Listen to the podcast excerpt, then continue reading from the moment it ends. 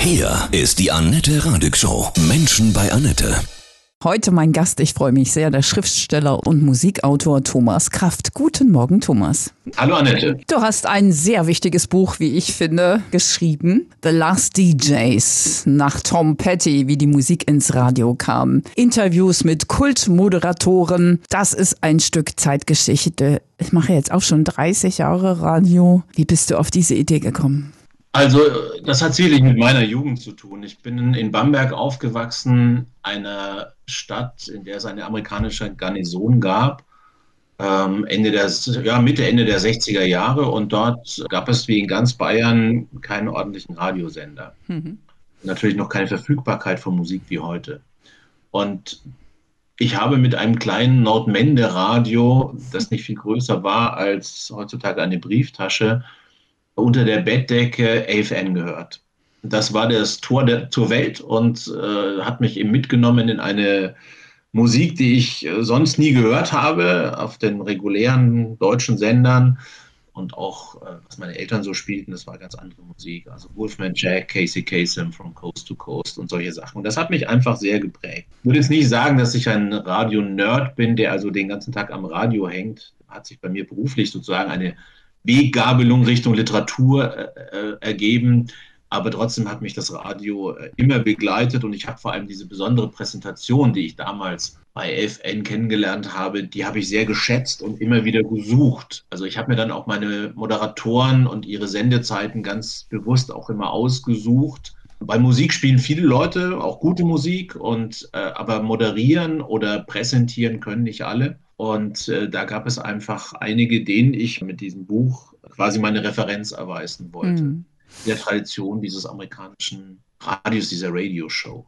Das ist ja auch heute noch so, dass Menschen ihre eigenen Lieblingsmoderatoren extra anschalten. Das ist total natürlich. Ja, ne? absolut. Mhm. Also das habe ich immer wieder auch bei anderen bemerkt und die Moderatoren selber wissen es ja auch. Also sie bekommen ja dann auch Rückmeldung vom Publikum und auch wenn sie mittlerweile vielleicht auf äh, entfernten Sendeinseln äh, verschoben sind, sie haben immer noch ihre Zielgruppe, ihre Crowd, ja, ihre Fans und das ist, glaube ich, eine ganz enge Bindung. Du hast für dieses Buch ganz, ganz viele Radiomoderatoren, ehemalige auch interviewt, ja, also ganz, ganz große Grüßen, Rick Delisle, ja, Fritz Egner, Elke Heidenreich, die war auch mal Radiomoderatorin, man glaubt es kaum, ja. Ja, viele haben im Radio angefangen. Genau, Thomas Gottschalk ja auch, ne, Viktor Worms. Ellen Banks nicht ja, zu vergessen. Richtig, natürlich, ganz klar. Also viele tolle Interviews. Wer, wer hat dich so am meisten beeindruckt? Von den Interviews selber. Mhm. Mm, das ist immer schwer zu sagen, weil jeder hat doch eine besondere Geschichte, die man auch dann teilweise gar nicht so kennt. Also gerade wenn ich jetzt Ellen Banks, den ich gerade genannt habe, mhm. nochmal hier so vor Augen führe, der ja schon zu meiner Zeit dann später auch im Fernsehen mit den Rockpalästen aus der Krugerhalle in Essen uns wirklich vorm Fernseher äh, haben wir uns da alle versammelt und haben da richtig äh, uns gefreut auf den Abend und Party gemacht und so. Es war ein echter Hero. Und wenn man heute so hört, wie es ihm geht und wie es ihm die letzten Jahre ergangen ist, dann ist das alles nicht so erfreulich. Ja? Bekommt keine Sendeplätze mehr und ich weiß nicht, also ich glaube, er hadert auch ein bisschen mit seinem Schicksal mhm. und das berührt einen schon sehr, wenn man weiß, dass jemand, der mal so groß war und, und auch stilbildend in der Art, wie er präsentiert hat und durch die Musik, die er auch präsentiert hat, die jenseits des Mainstreams war, sicherlich den Musikgeschmack vieler Hörer mitgeprägt hat, wenn man mitbekommt, dass es dass die Leute halt, halt heute ja keine Arbeitsplätze mehr haben. Ja? Also so alt ist der auch noch nicht. Und es gibt einfach wenige, die, so wie Fritz Egner zum Beispiel hier in Bayern, noch eine feste Sendung haben. Und hm. der Rest äh, ist schon eigentlich, oder ein Großteil ist schon nicht mehr im Radio zu hören. Wer, also so gesehen ist es auch ein gewisses, ein bisschen hochtrabendes Wort, aber es ist fast schon ein kleines kulturhistorisches Dokument, dieses Buch, weil da 40 äh, DJs zu Wort kommen, die man, wie gesagt, teilweise nicht mehr hören kann oder wahrscheinlich wird das in den nächsten Monaten, Jahren, also während das Buch entstanden ist, äh, sind zwei Leute sozusagen rausgegangen, ja, Thomas Meinecke und, und äh, der Bruckmeier, der Karl Bruckmeier. Und äh, so wird es in den nächsten Monaten und Jahren auch anderen ergehen. Und mhm. äh, dieses Projekt, dieses Buch versammelt einfach nochmal alle diese Stimmen. Und diese besondere Form des Radios, die ist, und darüber werden wir wahrscheinlich noch reden, ja auch immer weniger gibt. Absolut, genau. Welche Geschichte von den DJs quasi hat dich noch bewegt?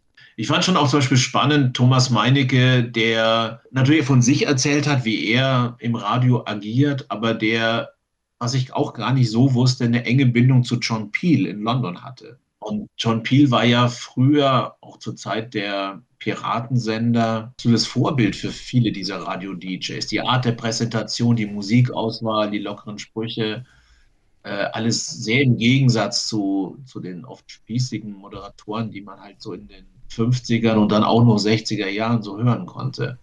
Also diese Begegnungen oder, oder der, der François Mürner, der in, in London war zu den, zur Zeit der Swinging 60s, ja, und da erzählt hat, wie er Kenny Everett oder andere DJs kennengelernt hat, wie er selber äh, von London aus, äh, wie soll ich sagen, per Booten die Schweizer Radios mit der neuesten Musik äh, versorgt hat. Ja, solche Dinge. Also, oder dann die Sex Pistols getroffen hat, äh, zu der Zeit einfach da unterwegs war, mitten im, im Nabel der Musik. Das ist schon eine Zeitreise, die man hat es ja selber nicht, also ich habe das ja quasi nur in der sekundären Welt mitbekommen, aber ich war nicht in London zu der Zeit und äh, habe auch nicht Johnny Rotten getroffen, aber das äh, da nochmal mitgehen zu können, das ist schon toll. Du schreibst, wie die Musik ins Radio kam. Wir Moderatoren heute haben gar keinen Einfluss mehr auf die Musikauswahl, also wenn dann nur ganz wenig.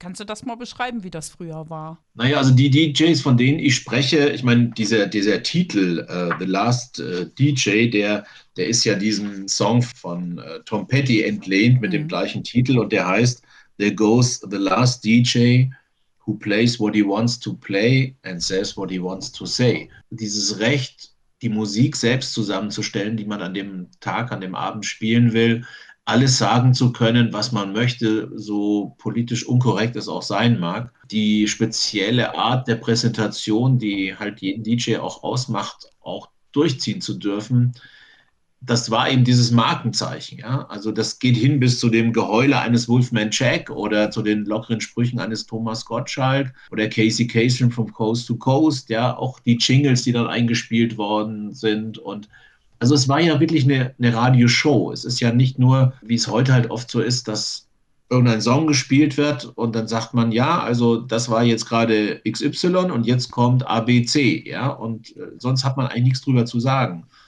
Und die Moderatoren damals wussten, was sie auflegten. Sie hatten die Hintergrundinformationen, sie kannten die Musiker, sie hatten sie getroffen, sie wussten, hatten Insiderwissen. Sie hatten aber auch eine lockere Art der Präsentation. Also ähm, es war, als würde man mit ihnen am Tisch sitzen und über, weiß nicht, Jimi Hendrix sprechen oder über James Brown oder wen auch immer.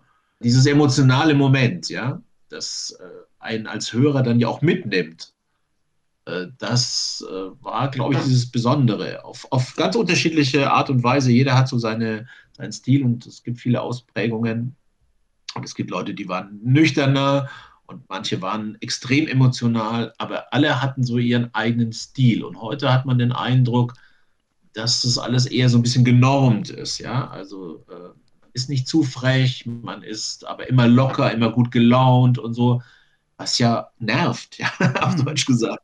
Ich will nicht dauernd einen gut gelaunten Moderator haben. Ich will wissen, wie es dem gerade geht, wenn er diesen Song spielt. Ja. Äh, und was ihn, was ihn damit vielleicht verbindet und was es bei ihm auslöst, diesen Song mal wieder zu hören oder warum hat er, spielt er ihn heute? Solche Dinge will ich wissen, ja, und nicht, ach, das Wetter ist toll und das Leben ist prima und bababab, ja, das ist ja alles nur ja, heiße Luft. Ja, das bloß nicht anecken und ankanten, weil die Quote zählt. Genau. Hm. Genau. Und äh, die Werbekunden sollen nicht verprellt werden genau. und äh, was weiß ich, ja. Da soll auch nicht irgendeine politische Partei oder die kirchliche Organisation anrufen und sagen, wie können sie nur Sex Machine spielen, ja. also so irgendwas, ja. Ich meine, heutzutage ist das alles natürlich ähm, kalter Kaffee, aber es gab Zeiten, da, da ja. muss man mal in das Buch hineinlesen da hat die Bayerische Staatskanzlei im, im Bayerischen Rundfunk angerufen, weil äh, irgendjemand hat eben zum Beispiel Sex Machine gespielt und äh, daraufhin ist irgendwie der Frau des Intendanten gerade der Kaffee aus, aus der Tasse gesprungen. ja? Und dann hat man protestiert, ja, oder es gab irgendwelche lockeren Sprüche und das wollte man da nicht hören. Ne? Also das, die meisten Sender waren ja unter oder sind auch, gut, jetzt kam später das Privatradio dazu, aber früher war das alles öffentlich und dementsprechend auch kontrolliert. Was fasziniert dich nach wie vor dennoch am Radio? es ist ja ein besonderes Medium für mich auch, weil sonst würde ich nicht 31 Jahre Radio machen. Naja, schon eigentlich die Möglichkeit, zumindest diese, diese Unmittelbarkeit herzustellen. Eine Live-Sendung zu haben und äh, da jemanden zuzuhören, der einen mitnimmt, also im besten Falle mitnimmt, und zwar so ganz direkt, ohne Bilder, sondern nur mit der Stimme, mit äh, der Art und Weise, wie er intoniert, äh, was er sagt, natürlich auch inhaltlich, äh, was für einen Sound er hat. Das, äh, das glaube ich, schafft kaum ein anderes Medium. Ja? Also diese Atmosphäre so herzustellen, diese, ja, diese Unmittelbarkeit. Ich finde eigentlich kein besseres Wort dafür. Es ist auch schön, dass man eben nicht so aufs Visuelle beschränkt ist oder dass es noch dazu kommt. Es ist einfach wirklich nur Stimmung und die Stimme und Schwingung ist. Das ist total faszinierend. Ja, es ist ja so, dass nicht wenige der DJs wahrscheinlich, äh, oder sag mal, die sind ganz froh im Radio zu sein, die, mhm. die würden gar nicht gerne in der Öffentlichkeit bekannt sein oder würden ja. auch nicht ins Fernsehen wollen, weil sie gar nicht die Typen dafür sind. Ja? Sie sind vielleicht auch nicht aus bestimmten Gründen vielleicht auch nicht attraktiv genug und, und wollen es auch gar nicht sein und machen einfach so ihr Ding, ja. Und sie wollen auch keine Autogrammkarten schreiben und angequatscht werden und wie halt die Fernsehgesichter sind. Genau, das sind so Helden der zweiten Reihe. Ja, absolut. Ja, ja. Und das ist aber diese, ich sag mal, das ist ja diese witzige Kombination aus äh, einer fast schon irgendwie Anonymität, hinter der, was weiß man denn schon von diesen Menschen? Man kennt seine Stimme und natürlich seine Gedanken, wenn er sie den Preis gibt und seinen Musikgeschmack, aber ansonsten weiß man nicht, wie der aussieht und was, wie der sich kleidet, wie der sich gibt, wie der sich bewegt, das alles kennt man nicht. Und das ist mhm. vielleicht manchmal ganz gut so. Jedenfalls äh, setzt es sehr viel mehr Fantasie frei ja, beim Hörer. Und ähm, ich denke, das ist auch manchmal gut so, dass man dann es dabei belässt und nicht in die Öffentlichkeit geht. Ja, ja. ich finde es auch immer schade, dass das ist ja schon auch länger so, dass die Radiomoderatoren dann auch mit Fotos für die Shows irgendwie in den Zeitungen abgedruckt werden auf Litfaßsäulen. Das ist eigentlich ein bisschen schade und durchs Netz ja sowieso. Aber man nimmt so sich die Fantasie, wie sieht der oder die aus? Also ich weiß nicht, wie es in anderen Sendern ist. Also im Bayerischen Rundfunk gibt es ja dieses Prinzip mittlerweile der Trimedialität. Das heißt, im Prinzip muss das, was man da macht, auf drei Kanälen ja. funktionieren, nämlich Radio, Fernsehen und Internet. Aber jedes Medium hat einfach seine genau. Spezifika. Genau. Du verwässerst alles dadurch, wenn du es für alles kompatibel machst. Genau. Hm. Und, und so radiophon, ja, wie eine Sendung eben sein soll, das kann man nicht mit dem Blick auf Fernsehen zum Beispiel produzieren, ja sondern das ist eben Radio dann einfach. Und es hat dann eine andere Qualität und folgt anderen Gesetzmäßigkeiten. Das ist halt jetzt aufgebrochen worden äh, aus sicherlich ökonomischen Gründen, weil man Leute einsparen kann. Aber es tut dem Medium an sich nicht gut. So, es hören auch kaum noch junge Menschen Radio. Das ist wirklich so. Die Jugendlichen, die, die hören ihre Playlisten und gut. Ich glaube, das ist Ja, wobei man natürlich äh, auch dem Radio, sagen wir, wenn es ein guter DJ ist, dann hat er ja auch den Geschmack geprägt. Und mhm.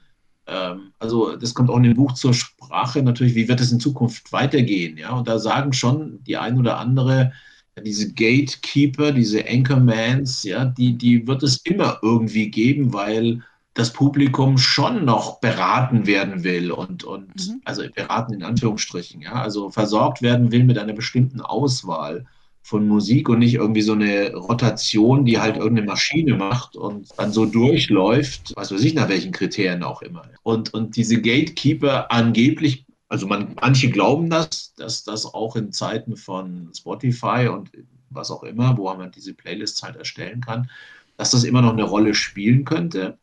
Ähm, ich bin da skeptisch. Es ist zwar schon so, dass, ähm, also einerseits ist es ja so, dass so ein Algorithmus, ähm, wie zum Beispiel Spotify zur Verfügung stellt, wahrscheinlich meinen Musikgeschmack einfach durch Statistik und so genauer erspüren kann, äh, als es wahrscheinlich jeder DJ kann. Aber ob mich das dann wirklich packt, ist ja eine ganz andere Frage, sondern wenn jetzt irgendein DJ oder eine, eine DJ mir diesen Song aus bestimmten Gründen besonders ans Herz legt oder diese Platte, weil wird vielleicht noch ein Song daraus gespielt und aber die Platte an sich wäre irgendwie toll, dann höre ich da ja ganz anders zu, als wenn irgend so ein lebloses Gerät mir sagt, okay, das wäre jetzt der nächste Song, der deinem Geschmack am nächsten kommt. Ja. Genau, das glaube ich nämlich auch. Hm.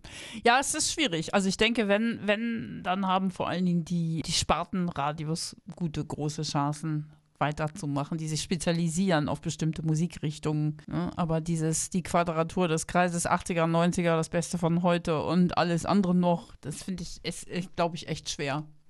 Es wird halt austauschbar mhm. und du mhm. kannst nicht alles bedienen und man, man hört ja schon in der Regel ein Programm. Ich, ich switch ja nicht ständig hin und her. Nee. Mhm. Vielleicht schon zu bestimmten Zeiten mal eine Theaterkritik hören oder eine Konzertkritik oder einen politischen Kommentar. Aber ansonsten steuere ich ja gezielt eine Sendung an, von der ich glaube, dass ich dort gut, in Anführungsstrichen gut bedient werde. Ich werde mhm. unterhalten, ich werde mit Informationen versorgt und ich höre gute Musik. So ergibt sich dann ein Format, das mich interessiert. Und das läuft ja, es ist ja ein Unterschied, ob du so ein Hintergrundradio, so ein Rauschen hast, das die ganze Zeit einfach läuft. Da kannst du ja irgendwas laufen lassen. Das ist ja dann schon völlig egal. So Fahrstuhlmusik bis Volksmusik oder was weiß ich. Ganz egal. Aber wenn du eigentlich wirklich Musik ähm, siehst als etwas, wo man bewusst zuhören möchte, dann hat es eine andere Qualität und dann braucht es auch andere Formate. Du hast auch echt sehr schöne Schwarz-Weiß-Fotos in deinem Buch, Last DJs. da sieht man auch nochmal, wie früher so Radio gemacht worden ist mit Plattenteller und Werbecards, Dicken und CD-Playern. Ja, das ist ja auch alles ja. Geschichte. Das ist ja alles digital mehr oder weniger. Ähm, welches ist dein Lieblingsfoto hier? Ich muss mal schauen. Jim Sampson, äh, dieses Foto ist total klasse. Jim Sampson, warte mal, ich bin da, glaube ich, gar nicht weit davon entfernt. Ja, 140. Da sitzt Jim Sampson 1973 beim AFN in München und hat Kopfhörer auf. Er trägt Dienstkleidung, nämlich Hemd und Krawatte, ja, AFN, ja. ja. und streckt die Zunge raus. Ja, ja stimmt, und das ist witzig. Klärt da irgendwas rein. Mhm. Äh, ich keine Ahnung natürlich was. Aber also es hat so viel Atmosphäre und man merkt, er hat die Augen so halb geschlossen. Mhm er ist total bei der Sache, er ist konzentriert und, und hat Spaß daran und macht Show einfach, ja. Selbst dieses Foto ist ein Showfoto. Absolut, ja. Mit Krawatte, Hemd und Krawatte im, im Sendestudio. Unvorstellbar. Naja, EFN war ja der amerikanische Soldatensender ja. und äh, die trugen ja teilweise, das siehst du bei, wenn du Rick Delisle mal nachschaust, das ist ziemlich weit vorne im Buch. Hm. Seite 46, gucken wir mal. Ähm, da gibt es mehrere Fotos ach, ne, da ist jetzt, naja, ähm, da, wo er so sitzt, das ist in Thailand, das ist eigentlich sehr lässig. Das, ich kenne andere Fotos noch. Da sieht man die Jungs eben auch in Soldatenuniform. Ja? Also die waren dann in Südostasien, in Kambodscha, Vietnam irgendwo eingesetzt und die trugen natürlich Uniform. Man kennt es ja auch aus den Filmen, ja, Good Morning Vietnam. Genau. Was. was ist für dich so die persönlich schönste Radiogeschichte, die du je gehört hast? Ich glaube, es ist immer toll, wenn Dinge passieren, die unvorhergesehen sind. Mhm. Also wenn plötzlich im, im, im Studio äh, einer der, nehmen wir an, es ist ein Musiker zu Gast und der ist eigentlich so total schweigsam und sagt nichts, ja. Es, ja. Und John Cale zum Beispiel, ja, der, glaube ich, ein schwieriger Typ ist, ja, oder Lou Reed, ja, der auch oder Miles Davis, ganz schwierige Typen. Und dann wurde mir ja dann auch erzählt und kommt ja teilweise in diesen Geschichten auch vor, plötzlich hat der Moderator, wirft einen Blick auf, nehmen wir mal an, bei Lou Reed waren es die Schuhe, ja, und dann sagt er, Sie haben ja tolle Schuhe, die haben Sie doch, das sind doch die Marke sowieso. Und plötzlich kommt ein Lächeln in die Augen von Lou Reed und er sagt, ja, hat mir meine Frau Laurie Anderson äh, empfohlen, das ist eine tolle Marke. Und dann plötzlich kommen die ins Reden, ja. Mhm. Und er taut auf und wird ganz herzlich. Und Miles Davis genauso, der sich wahnsinnig immer für Mode interessiert hat und plötzlich nicht mehr diese üblichen Fragen, warum haben sie die Platte gemacht und wie ist denn äh, das zu verstehen und so, sondern hey, irgendwas, was ihn wirklich interessiert dann macht es Klick, ja. Und es ist nicht irgendwie das 200. Interview in der Promo-Tour für die neue Platte, sondern irgendwas Persönliches. Ja, und dann kriegst du sie. Und solche Geschichten sind natürlich wunderbar. Die besonderen Fragen und Verhaltensweisen, das macht einen guten DJ aus, einen guten Moderator, das stimmt total. Dein Buch ist ja wirklich auch ein fetter, fetter Wälzer, das die ganze komplette Radiogeschichte sozusagen abgebildet. Ja, also es ist ja so, 1906 gab es in Amerika die erste, erste Radioübertragung in Deutschland. Feiern wir nächstes Jahr, 2023, 100 Jahre Radio. Das ist schon ein altes Medium. Und äh, ja, ich habe in diesem Buch 40 Veteranen des Radios quasi versammelt und zu Gesprächen gebeten. Äh, sind 500 Seiten geworden. Also man kann sich in diesen Geschichten einfach auch verlieren. Also das ist kein Buch, das man in einem Rutsch durchliest, sondern man liest da vielleicht ein, zwei Geschichten, zwei Interviews, Gespräche, schaut sich die Fotos an, es sind über 100 Fotos drin aus dieser Zeit und kann einfach diese, in diese Zeit nochmal so richtig abtauchen. Und ich glaube, das ist auch das Besondere dieses Buches in, in aller Vielfalt. Ja. Es deckt eben sowohl vom hohen Norden bis in den tiefen Süden alle Radiogebiete von Ost, also ehemalige DDR auch, bis rüber äh, damalige britische Besatzungszone im, im Westen, Nordrhein-Westfalen und äh, Saarland und so weiter. Das deckt einfach auch alles ab. Und ich glaube von daher, ja, es ist etwas, woran man sehr viel Freude haben kann. Ein schönes Weihnachtsgeschenk auch. Das macht sich bestimmt gut unterm Baum, Thomas. Absolut. Ja. Ich sehr empfehlen. Ja, ich wünsche dir ganz viel Erfolg und äh, die Freude, die du hattest, dieses Buch zusammenzustellen, die hat man dir angehört. Danke, war aber auch viel ja, Arbeit. Ja, das glaube ich dir gern. Von Herzen alles Liebe dir, Thomas Kraft, ja? Danke, gleichfalls.